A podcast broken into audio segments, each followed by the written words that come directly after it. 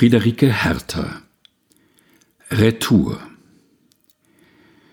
Flaches Land, kein Weiß baltischer Strände, kein Trubel wie Berlin, nur Oderland in Weiden, Seen Raps verstickt, an Rändern Dörfer, Okerfarben abgestellt, wie alte Köfferchen.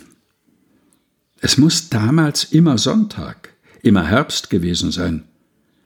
Vor der Mauer steht das Kleine, das zu dir erwachsen ist, das du in Erbjeans hält sich an der abwaschrauen Hand.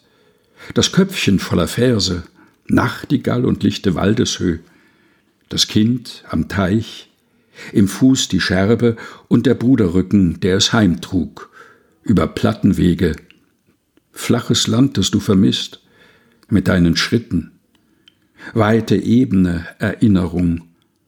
Du kannst darauf bauen, ein Haus in der Ferne, kannst darin suchen, die Hand dem Bruder, vergeblich das baltische Weiß.